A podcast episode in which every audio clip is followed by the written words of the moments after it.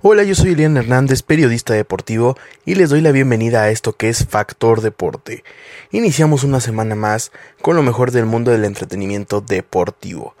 Bueno, sin más que decir, arranquemos con este tercer episodio. Factor Deporte.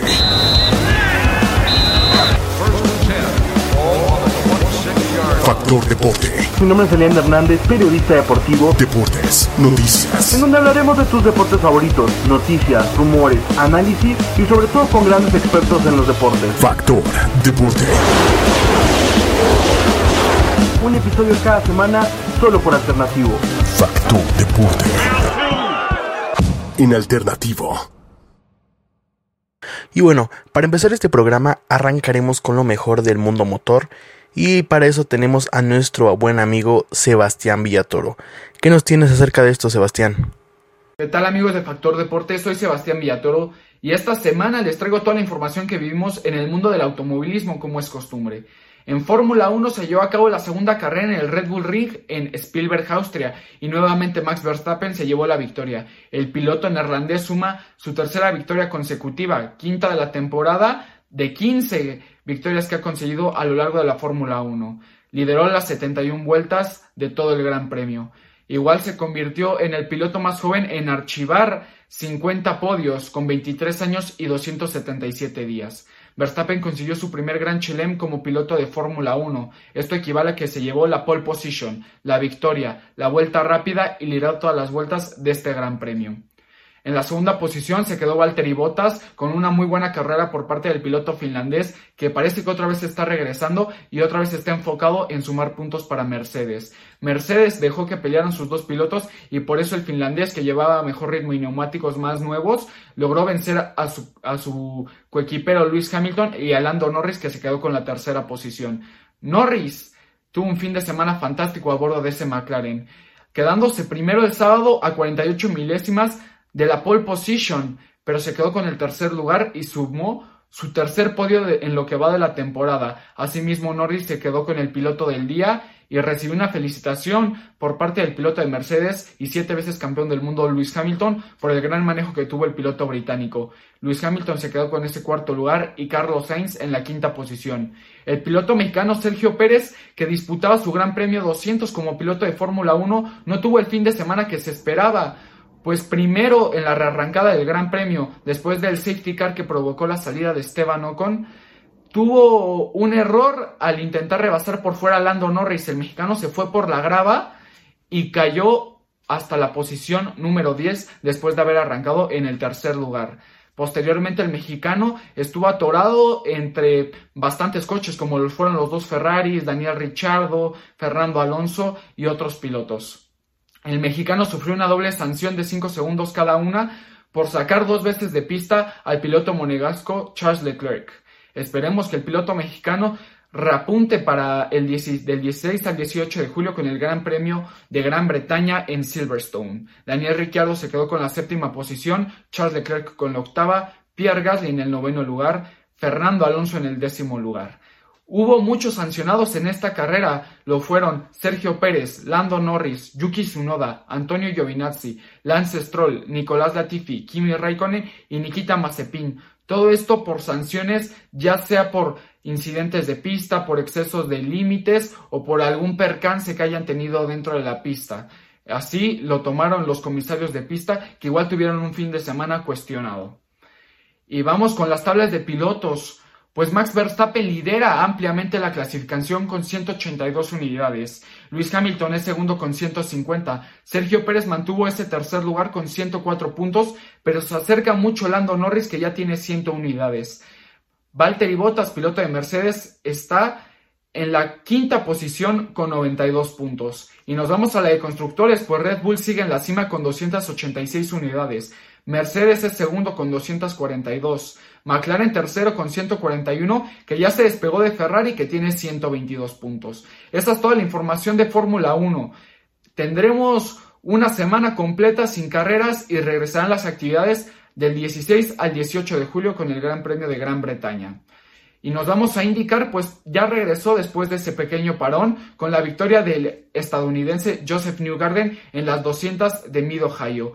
Patricio Howard no tuvo un fin de semana destacado, finalizó en la octava posición después de remontar desde la posición 20 que fue la que arrancó. Gran actuación del piloto mexicano, a pesar de que se pronosticaba una posible victoria, porque en las prácticas eh, previas a la clasificación el mexicano las había liderado y había estado en el top 3 en todas ellas. Alex Palou, el español, lidera la clasificación de indicar con 384 unidades. Patricio Huarte segundo con 345. El piloto mexicano sigue en la disputa por ser el primer mexicano en conseguir un título oficial de IndyCar. Y nos vamos con NASCAR, pues también se celebró una carrera y esta vez la victoria fue para Chase Elliott. El mexicano Daniel Suárez se quedó en la posición número 36 después de haber arrancado en el lugar número 11. Todo esto debido a que el número 99 de Trackhouse Racing tuvo problemas en la transmisión y provocó que el mexicano no tuviera el fin de semana que se esperaba. Esta es toda la, información que tenemos acerca del mundo del automovilismo. No se olviden de seguir a Factor Deporte y a mí en Twitter me pueden encontrar como arroba Sebas Villatoro. Nos vemos hasta la próxima. Sin duda en la Fórmula 1 fue una semana eh, muy rara debido a las diversas infracciones y cosas que se marcaron dentro de la, de la misma competición. Y bueno, eh, teniendo un panorama en general, creo que Verstappen sigue siendo una temporada excelente. Eh, Mercedes, a pesar de, de, sacar los podios y los resultados, les está costando poder igualar y superar a Red Bull. Y por el lado del checo, pues bueno, ya van dos fines de semana consecutivos que no logra los resultados queridos. Y en general creo que esta semana en específico para los mexicanos no fue de lo mejor, tanto en NASCAR como en la IndyCar League.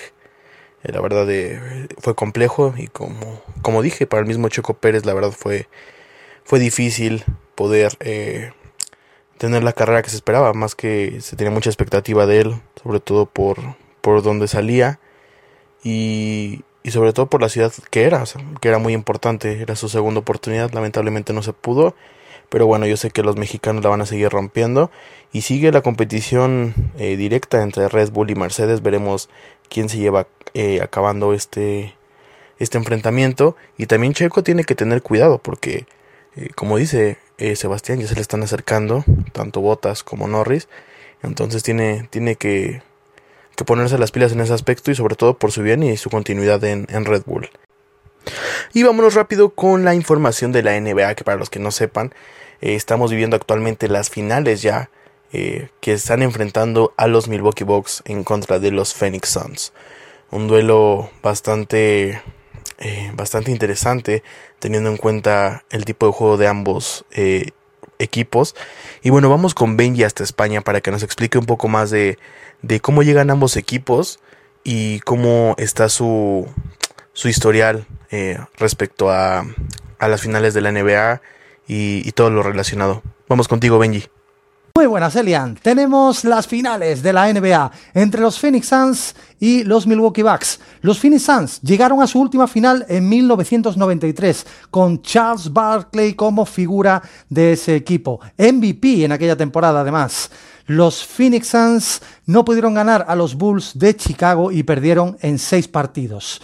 Esta vez juegan contra los Bucks de Milwaukee que jugaron su última final en 1974, hace 47 años, pero fueron campeones en 1971 con Karim Abdul-Jabbar y Oscar Robertson liderando aquel equipo. Ahora tenemos una final espectacular entre dos equipos que son totalmente diferentes a los que eran en su época. Los Phoenix Suns nunca han ganado un anillo, aunque han estado en dos finales anteriores, y los Milwaukee Bucks sí, un anillo, como digo, con Oscar Robertson y Karim Abdul-Jabbar, que entonces se llamaba Lew Alcindor, y justo al día siguiente de, ganar el anillo se cambió de nombre a Karim Abdul-Jabbar. Eso es un dato muy curioso. En este primer partido han ganado los Phoenix Suns con una formidable actuación de su líder, Chris Paul, porque podría ser su mejor jugador Devin Booker, pero el líder indiscutible es Chris Paul, que tiene una carrera profesional espectacular, que por unas cuestiones u otras nunca ha podido llegar a una final de la NBA. Estuvo muy cerca en 2018 jugando con Houston Rockets junto a Harden, pero se lesionó en el quinto partido de la final de conferencia ante los Warriors con 3 a 2 por delante los Rockets. Fue muy mala suerte. Los Rockets perdieron 4-3 aquella serie ya con Chris Paul eh, lesionado y la verdad es que esta vez tiene la gran oportunidad de coronarse campeón. Y visto el primer partido, podría incluso ser MVP Finals. Bueno, pues espero que disfrutéis de estas finales porque prometen. Un saludo. Muchas gracias Benji. Nada más para complementar esta información ya se jugó el segundo partido entre estos dos equipos y bueno, los Phoenix Suns acabaron este, sobreponiendo a los Milwaukee Bucks. Eh, por lo que lideran ya la serie 2 a 0. Es un golpe de autoridad para mí bastante fuerte, pero bueno, sabemos que esto todo puede pasar, apenas es el segundo partido. Algo que me gustaría rescatar es la forma en la que juegan los Phoenix Suns, ya que si bien se podría decir que están perdiendo porque Yanis no está al 100 y el equipo no está enchufado en el caso de Milwaukee, bueno, em, si bien Holiday aporta bastante a la defensa, Middleton se le se de, si está enchufado es un crack y si, y si no está totalmente desaparecido, no, no aporta nada, no ayuda mucho. En el caso de Yanis, tuvo su hiperextensión en la rodilla, una lesión bastante grave, y aún así se está arriesgando y está jugando las finales.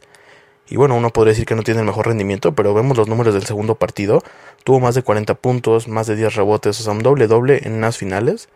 Y teniendo en cuenta tu lesión de, de la hiperextensión en la rodilla, pues yo creo que está bastante bien. O sea, no creo que sea el argumento porque, o porque se pueda decir que Yanis no, no está cumpliendo o simplemente que Milwaukee no, no está enchufado, es mi parecer. Y como les digo, por el otro lado tenemos a Phoenix Suns, un equipo que se organiza bastante bien. La, la rotación, el circulamiento de, de, la bola es impresionante. Y bueno, tienen muchas variantes, como los de Devin Booker, Chris Paul que mete un orden y un liderazgo impresionante, Jake Crowder, un, un buen defensor, y también un gran tirador de tres que eso ha aprendido en los últimos años. También no nos olvidemos de DeAndre Ayton, un centro que ha sorprendido bastante esta temporada. Entonces yo creo que va a estar muy muy reñido. Ahora vamos rápido con Just, eh, otro amigo mío español, que lo pueden seguir tanto en TikTok como en Instagram como Just Basket. Eh, y bueno, eh, nos va a decir cómo ve la eliminatoria y para él quién es el favorito. Vamos contigo, Just.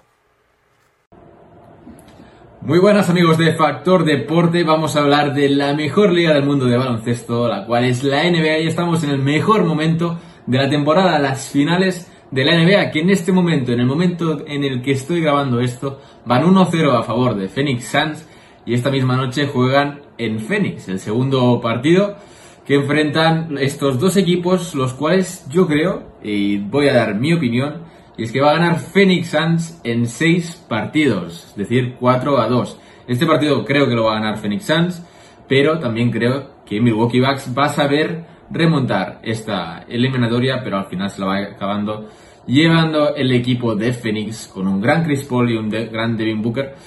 Y también va a afectar bastante la lesión de Giannis Antetokounmpo, que se lesionó, como ya sabéis, en la rodilla, unas imágenes espeluznantes que yo eh, aún sigo flipando de que esté jugando, o sea, de verdad que si habéis visto las imágenes no se entiende. Y dicho esto, voy a deciros que tenéis cada día resúmenes de estas mismas finales en mi Instagram. Bueno, eso fue otro de mis grandes amigos, Just Basket. Y como bien dice, sigan en su Instagram, en donde va a subir eh, los resúmenes de estos partidos para que no se los pierdan día a día. Eh, es un TikToker al igual que Benji. Eh, y, también ya está retomando mucho Instagram, entonces estaría bien que, lo vayan a seguir y para que pueda llegar a los 20.000 seguidores, que ya está a, literalmente nada. Bueno, ahora pasemos con Emilio Pineres, quien nos va a hablar todo acerca de la MLB y lo que vendría siendo el juego entre las estrellas y los nuevos formatos. Vamos contigo, Emilio. Siempre me gustó más el formato de outs en el Home Run Derby y aunque fuera un poco injusto en algunas ocasiones que el juego de estrellas determinara la localía en la Serie Mundial.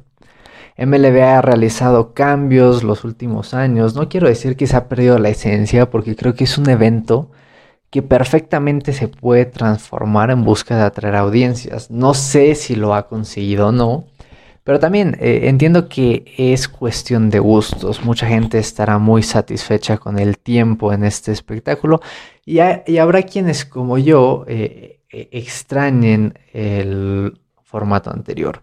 Este año en Colorado, después de un año de ausencia por la pandemia de COVID-19, estará de regreso el clásico de media temporada, el Home Run Derby y también el Juego de Estrellas, por supuesto. Va a ser un evento sumamente atractivo, más allá de las modificaciones, no deja de ser uno de los mayores eh, eventos, uno de los grandes espectáculos que tiene el béisbol de grandes ligas y, por supuesto siempre se disfruta y se espera con mucha ilusión. Este año en especial eh, tengo mucho deseo de ver a Shohei Otani.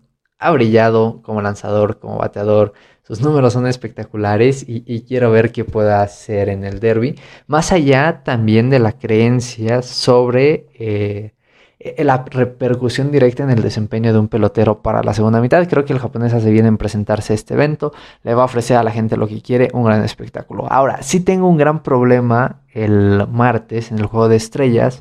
Y es que este año, a diferencia de lo que ha sido siempre, a diferencia de la extensa tradición, los equipos no utilizarán su tradicional uniforme. MLB diseñó jerseys especiales, uno para cada liga y, eso es algo que no me gusta nada. Creo que también es parte de, de, un nuevo intento de, de, capturar un poco más de atención o, de ver también la respuesta de la gente. Lo han hecho este año y me parece que muy bien con el concepto de MLB City Connect. Pero bueno, vamos a ver que, cómo resulta esto en el juego de estrellas. Fuera de eso, como cada temporada, el espectáculo está garantizado.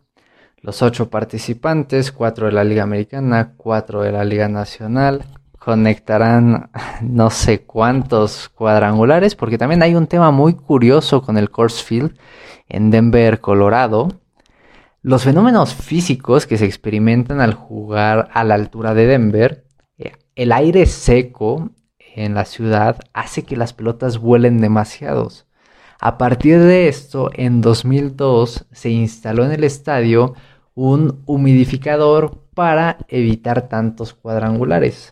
Este año en el festival no estará en funcionamiento y eso permitirá que los bateadores sin ningún problema puedan conseguir batazos de más de 500 pies. Entonces, en ese sentido también veremos batazos largos, que es algo que normalmente disfruta mucho el espectador, así que un motivo más para para presenciar este gran derby, además de un cartel simplemente extraordinario. Ya lo mencioné, encabezado por Shohei Otani, pero también estará Juan Soto, Salvador Pérez, Pete Alonso, Joy Gallo, Trevor Story, Matt Olson y Trey Mancini. Así que el lunes en el Course Field habrá una nueva edición donde podría repetir Pete Alonso el campeonato o podríamos ver un nuevo vencedor en este evento. Mi nombre es Emilio Pinera Rojas y esto es Factor Deporte. Sin duda yo creo que, como dice Emilio, a pesar de que cambian una que otra cosa en el formato, el show está garantizado y es uno de los partidos más esperados en toda la temporada de la MLB, eh, ya que ves a las grandes figuras y bueno, hay que estar al pendiente y no perderse este gran partido. Ahora vamos con Santiago Escutia, quien nos va a hablar de la Copa América y de la Eurocopa, quienes ya están llegando a su etapa final, ya con las dos finales eh, definidas. Y bueno, veamos qué nos dice Santiago. Regresamos a la actividad de la Copa América, señoras y señores, y bueno, es que ya tenemos la final, la final que todo mundo ha esperado durante mucho, mucho tiempo, y es que bueno, Brasil y Argentina se van a enfrentar este sábado a las 7 de la noche, Messi con esa oportunidad que se le ha negado tanto, pero tanto tiempo. Se le negó primero en la Copa del Mundo de Brasil 2014, después en la Copa América. Dos veces tuvo la oportunidad y nunca pudo conquistar un título con la albiceleste. El día sábado tiene una cita importante enfrentando a su rival directo, a una selección que es odiada. Tanto los brasileños como los argentinos no se llevan. Así que bueno, va a ser un, un partido bastante interesante durante los 90 minutos. Messi tiene esa, esa obligación de alzar un título antes de retirarse. Todavía tiene el Mundial de Qatar 2022, pero se ve un poco complicado que Argentina levante la Copa del Mundo. A menos esta es la, la gran oportunidad del equipo de Argentina y de Messi para que esa camada de jugadores que juegan tanto en el extranjero que puedan brillar y que al final de cuentas lo, ya lo demuestren con un título con su selección. Brasil por el otro lado llega bastante motivado, es invicto en, en, las eliminatorias rumbo al Mundial de Qatar 2022, marchan de maravilla, invictos al final de cuentas. Y lo mismo es, eh, es que también ahorita en, en, la Copa América van invictos, no han perdido. Y qué mejor es que casi no reciben gol. Este equipo de, de Brasil que juega muy bien desde atrás. Recuerden que para saber hacer goles tienes que también saber defenderte y al final de cuentas eso es lo que viene pues trabajando muy bien el conjunto brasileño que sí que se ha perdido o que se había perdido mucho el conjunto de Brasil durante años atrás que por cierto hace algunos días se cumplieron siete años de la gran goleada que le hizo Alemania a Brasil en el Mineirao. Y bueno que al final de cuentas les costó mucho trabajo salir de ese hoyo. Al final de cuentas creo que todos los brasileños vieron la luz al final del túnel. Hoy Brasil está mejor que nunca y creo que es serio candidato para que se lleve este, eh, este, este, título el día este sábado y creo que puede ser bicampeón de América. Yo los dejo, esta fue la información de la Copa América y también les, les quiero recordar que el día viernes Colombia contra Perú por el tercer lugar igual a las 7 de la noche. Y nos vamos ahora rápidamente con la información de la Eurocopa, señoras y señores. Y bueno, también ya tenemos otra final que todo mundo la había esperado desde hace mucho tiempo. Italia regresa a una final, lo mismo que Inglaterra, después de mucho, mucho tiempo. Inglaterra, los creadores del fútbol, están en una final de Eurocopa por primera vez en su historia. Italia, que bueno, ya ha sido ganador de esta competición, pero que al final de cuentas durante mucho tiempo estuvo ausente. No fue a la Copa del Mundo de Rusia 2018 a partir de que ellos son campeones en Alemania 2006, hubo un cambio de, estrategas, de futbolistas que al final de cuentas se fueron retirando, la camada de jugadores que fue existiendo no era muy buena hasta que final de cuentas volvieron a encontrar una nueva. Hoy Italia es una nueva selección, tiene muy buenos este, porteros, tiene muy buenos delanteros, una media de contención excelente. Al final de cuentas va a ser un choque de trenes entre dos instituciones, entre dos países, este más bien, que son bastante futboleras y que también hay que decirlo, son dos ligas bastante competitivas que en la, en, en la última temporada de, de, la Serie A se vio ese, ese dominio del Inter y por parte de Inglaterra, pues bueno, ¿qué se puede decir? Eh, la, la liga inglesa que saca jugadores a cada rato y creo que es la mejor del mundo, la Premier League. Y bueno, creo que por ahí va a ser un gran choque de trenes. Marca que bueno, fue la sensación de esta Eurocopa 2021.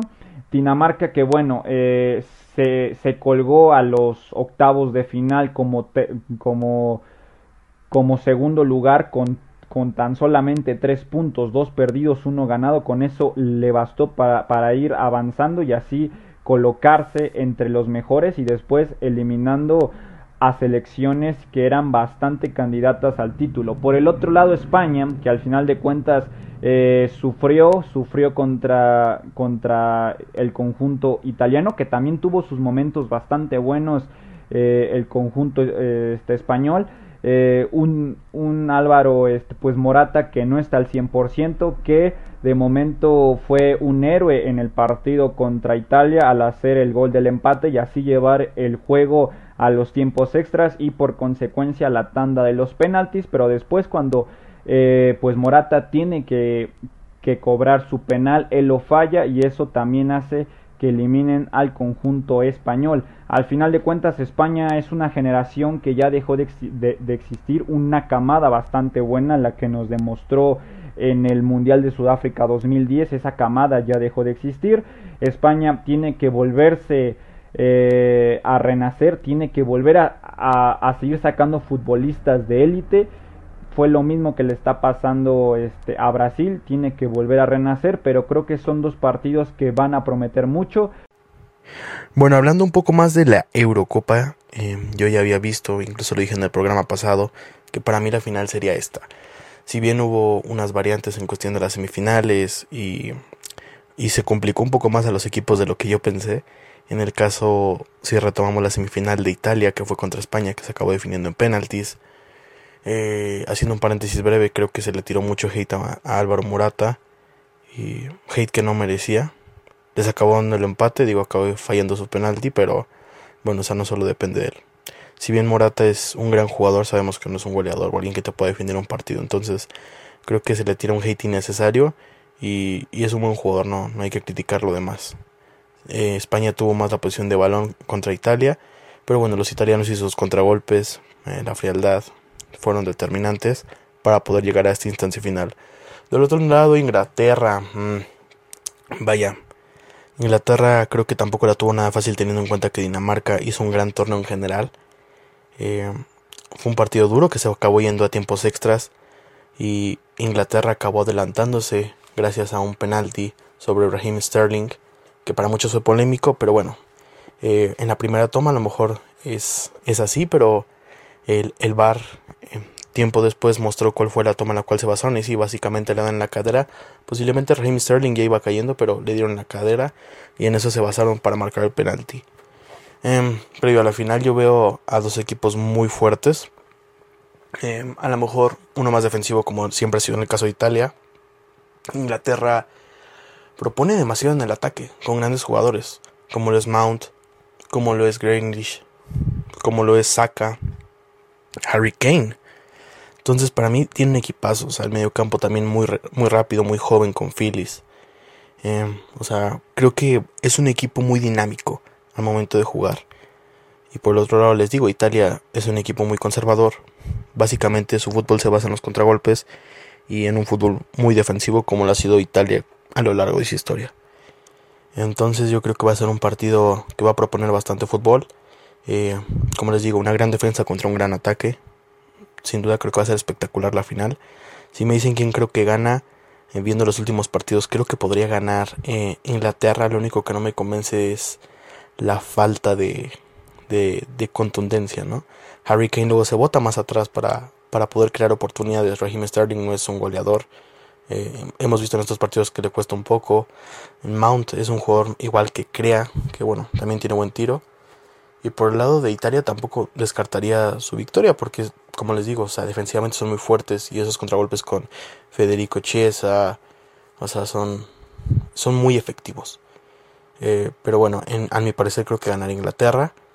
Yéndonos un poco más ahora a la Copa América, Brasil-Argentina, y ese igual ya lo había eh, previsto, sobre todo por el nivel que mostraban ambos, eh, ambas selecciones más bien. Si bien Argentina acaba ganándole a Colombia en penaltis, yo creo que Argentina pasó bien, o sea, en el sentido de que mostró un poco más de fútbol, creo yo. Y en el lado de Brasil creo que es el equipo que para mí mejor jugó en toda la competencia y eso jugando a medio gas, o sea, sin demostrar lo que realmente esta selección puede dar. Eh, en realidad el torneo como tal de la Copa América no me gustó, se me hizo mm, muy deficiente en el sentido del fútbol, quedó muchísimo a deber. Eh, y esta final creo que es lo más rescatable que veremos de todo el torneo. Es una realidad. Eh, Brasil-Argentina, el clásico de la Conmebol, la, mayor rivalidad creo yo de, del fútbol americano, latinoamericano, como lo quieran ver.